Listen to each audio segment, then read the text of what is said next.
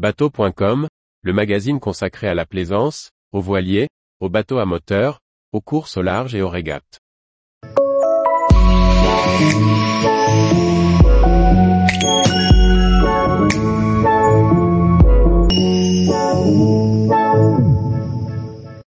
De nuit, je vois ces feux devant moi.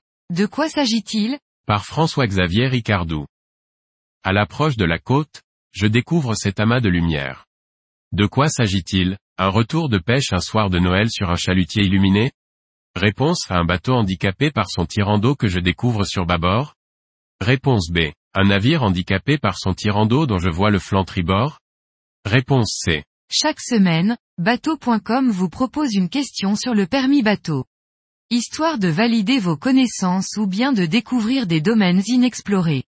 Cette semaine, nous abordons une question des feux et marques des navires. Si l'on croise trois feux rouges superposés, c'est que nous sommes en présence d'un navire handicapé par son tirant d'eau.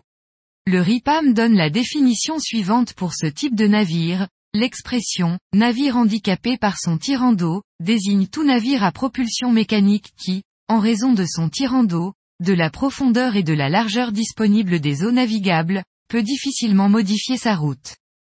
Les deux feux blancs, dont celui de poupe est plus haut que celui de proue, nous signalent que nous sommes en présence d'un navire de plus 50 mètres.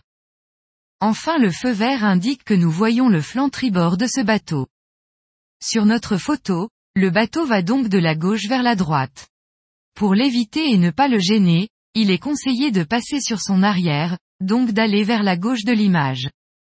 Vu de dessus, cela donne l'illustration ci-dessus.